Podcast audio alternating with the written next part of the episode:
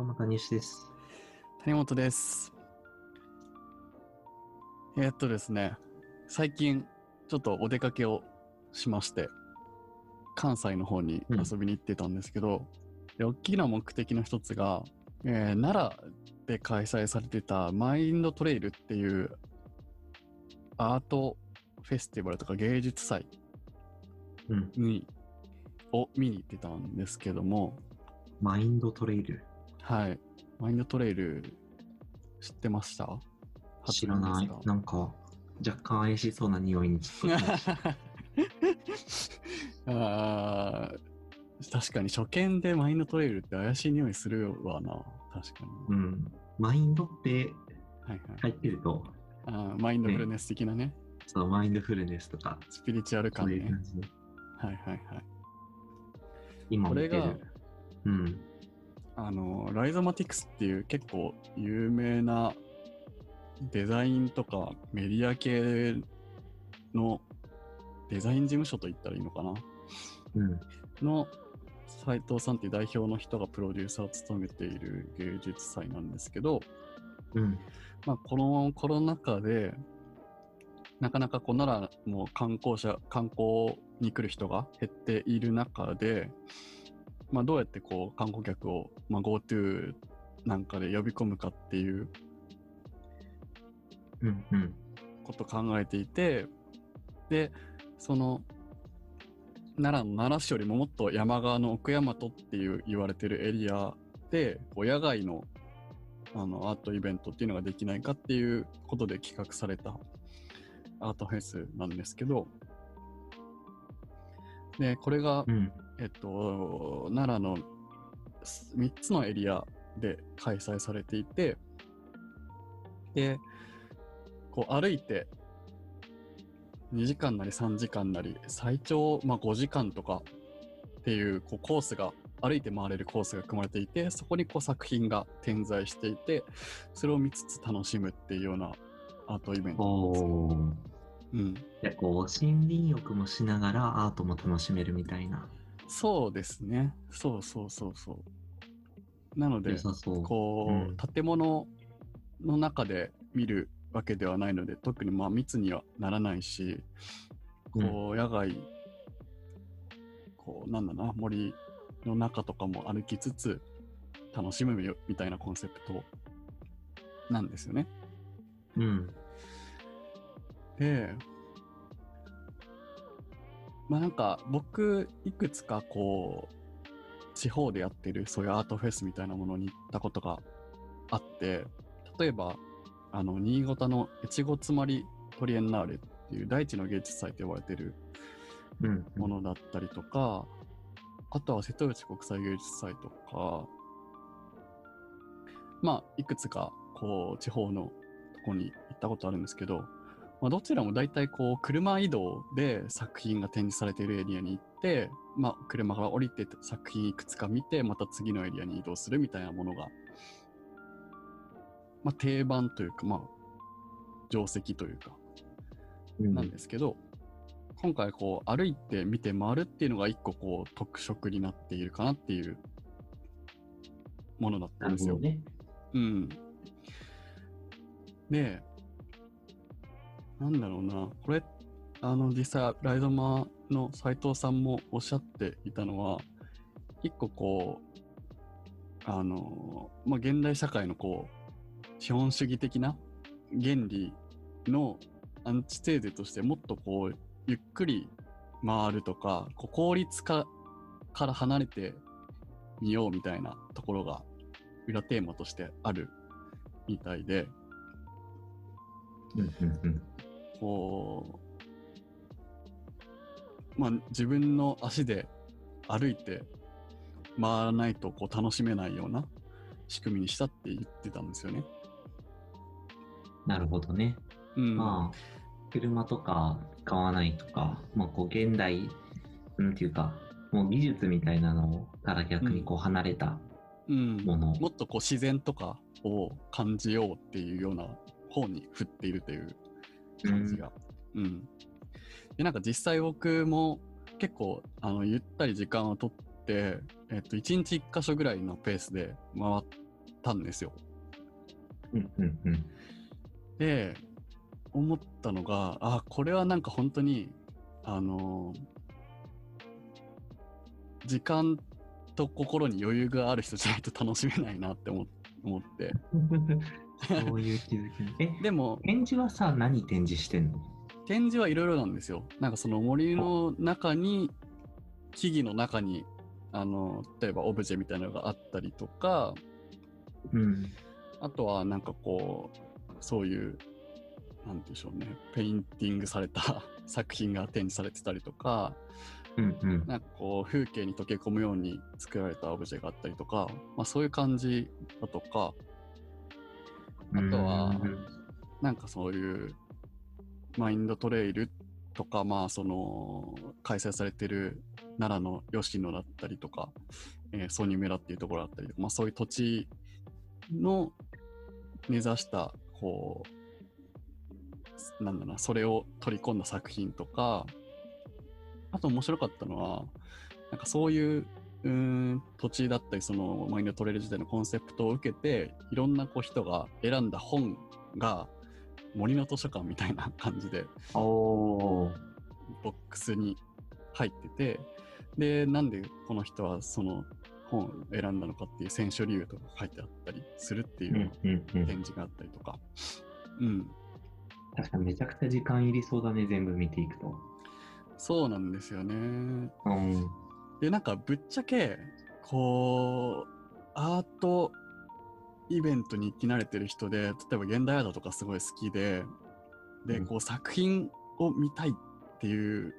作品がすごい楽しみみたいな人には、ちょっと多分がっかりだったんだろうなっていうのは思って、というのも、なんかこれ企画されてから3ヶ月ぐらいで作ったらしいんですよ。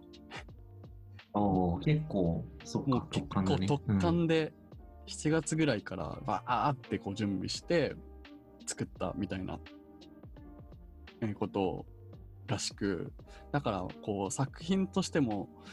なんだろうすごいあの長い時間かけて制作されたものとかないしっていう意味で何かこう凝った作品があるっていうのは特になかったような印象があって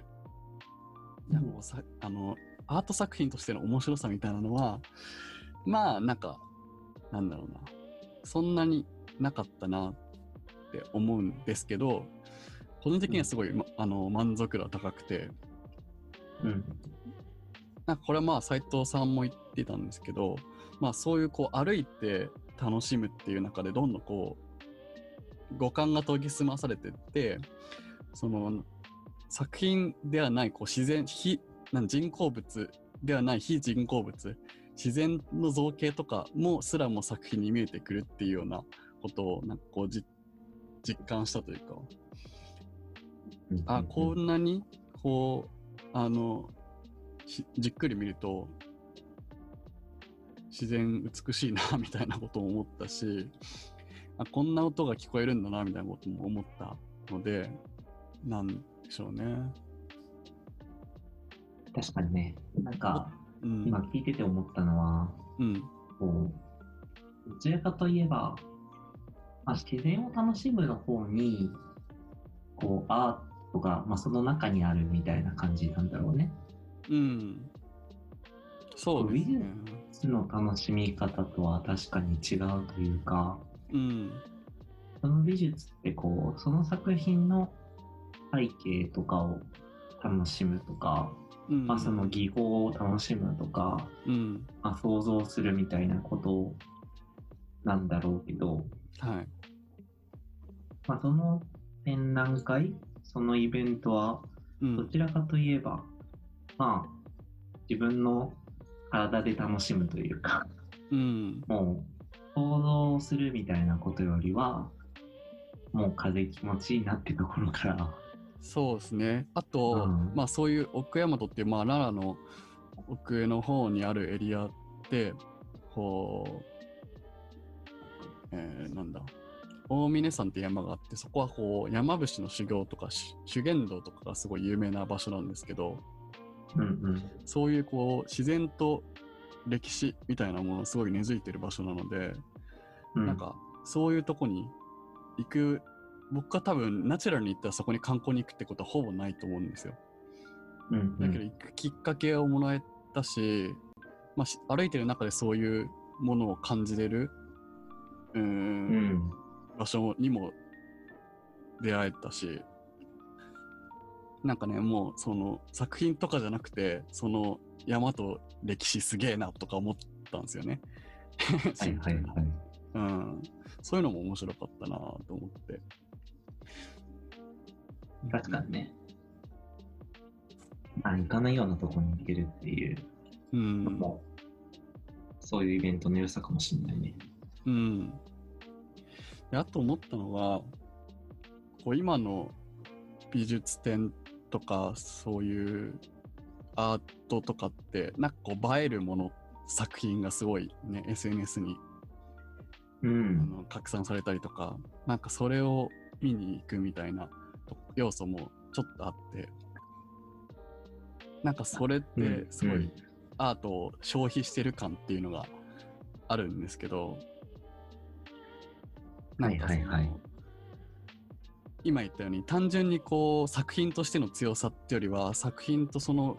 その土地の風景とか自然とかそういうそこに流れてる空気とかっていうものを含めて楽しむようなうん展展示になっているからなんかこう映えとかで消費されないような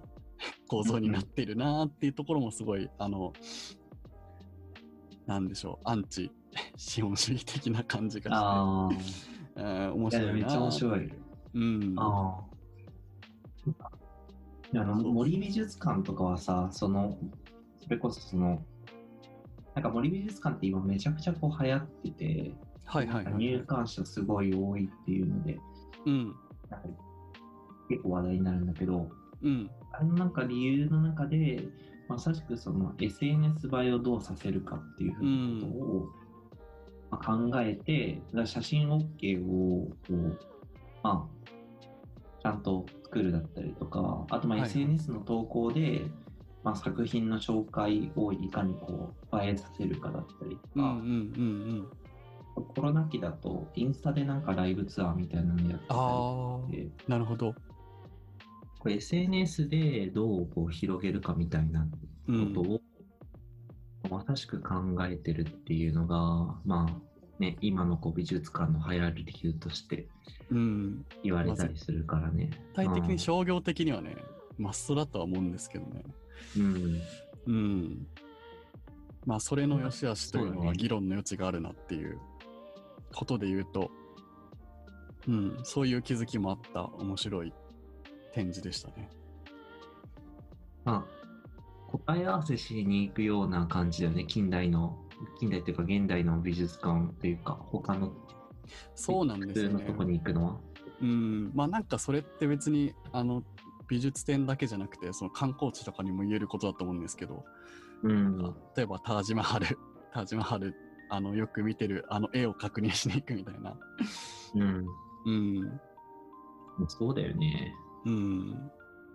でそれはそれで別に悪いことではないが、ないないがそこに何らかのこう個人に深く刺さる価値はあるのかって言われるとどうなんだみたいな、うん、そうだね。うん、まあそんな感じで、まあ、残念ながらもう終わって会期は終わってしまってるんですけど、うん。うん、う感